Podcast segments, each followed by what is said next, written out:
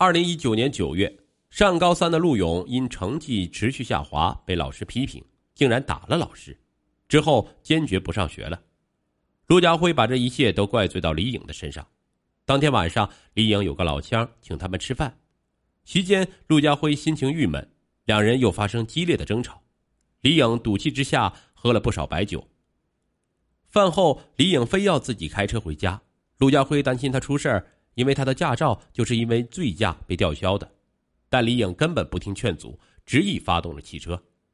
两人在车上发生激烈争吵，李颖借着酒劲儿大声嚷道：“这种日子我过够了，不如一起撞死算了。”陆家辉也生气的说：“要死你自己去死吧，娶了你我就没过上一天舒心的日子。”没想到一语成谶，两人抢夺方向盘，陆家辉情绪激动。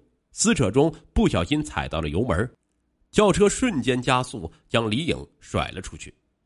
轿车与停在路边的两辆货车和一辆面包车连续相撞，李颖当场遭碾压身亡，陆家辉也手臂骨折，身上多处轻伤。案发后，警方根据现场的视频监控，排除了他杀可能。陆勇一直盼望着父亲能早点离婚，与妈妈破镜重圆，却等来了父亲将继母撞死的消息。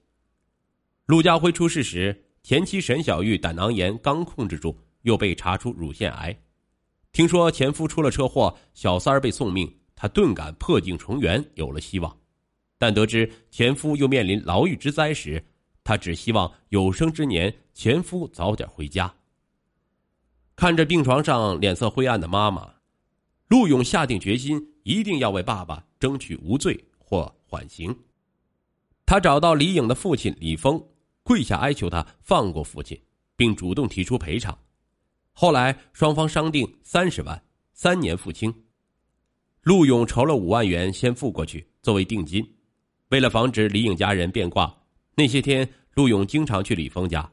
他称呼李峰夫妇为姥爷和姥姥，称呼李颖的弟弟为舅舅，忍辱负重，只为父亲能免于刑罚。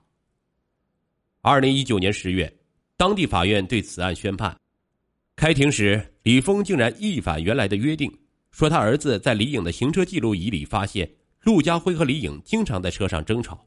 从记录仪里还得知，陆家辉在家里还打骂过李颖。李峰要求法院对陆家辉严判，以为死者在天之灵。画风突变，在李峰等亲属的强烈要求下，法院最终以交通肇事罪判处陆家辉有期徒刑九个月。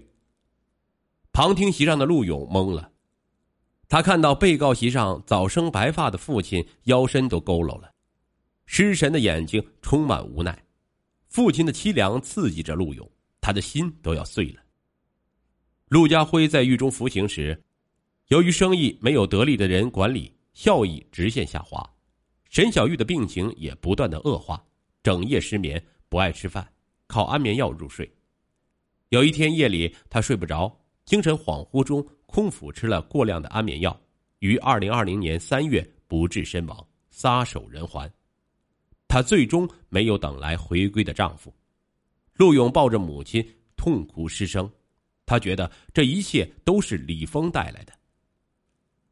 二零二零年七月，陆家辉刑满释放，紧接着李峰就向法院起诉陆家辉，索要剩余的二十五万元。陆勇非常恼火。母亲尸骨未寒，父亲出狱后就似变了个人，神思恍惚，不喊他吃饭，他能静坐一整天，根本就没能力打理生意了。曾经温暖的家已经成了永远的追忆，这一切都是因为小三插足。而李峰当面答应的好好的，在法庭上却翻脸不认，害得父亲坐牢。此时他们又反过来索要赔偿，陆勇一怒之下决定复仇。二零二零年九月十一日，陆勇买来水果刀和汽油，赶到李峰家中，将正在家中睡觉的李峰杀害，而后试图自焚，被邻居扑灭。警方将其送往医院，以涉嫌故意杀人罪对他实施监视居住。记者在采访陆勇时，这个零零后男孩一次次的失声痛哭，他后悔不该为了一时的出气害了爸爸，并将爸爸推给了小三儿。记者问他。你后悔杀人放火吗？他的眼中立马射出仇恨，毫不犹豫的说：“我不后悔，我后悔自己计划不周，没能把他们全家都杀掉。”记者是不寒而栗，接着问他：“你有没有考虑到，如果你因此被判了死刑，你爸爸在这个世界上还能活下去吗？”陆勇嚎啕大哭，说：“我错了，我不但救不了我爸爸，而且还害了他。”记者没有联系到陆家辉，听说他一直喃喃自语：“我为了让儿子坐牢才离的婚，儿子却因为我的私刑犯了这么大的错误。”陆家辉为儿子请了本地最优秀的律师，并在律师面前痛哭流涕的说：“只要能为儿子争取活命。”我砸锅卖铁也在所不惜。日前，此案已侦查终结，移送至当地检察院，正在进一步审理当中。夫妻间的情感纠纷一般来说是不适合将子女拉入其中的。年幼的子女并不懂事，而青春期的子女又极易冲动，做事容易不计后果。本案中，女主将读高中的儿子拉入到和小三儿的情感争夺战中。表面上看是出了心中恶气，加大了情感筹码，实则却惹下了大祸，毁了儿子的人生，教训沉痛。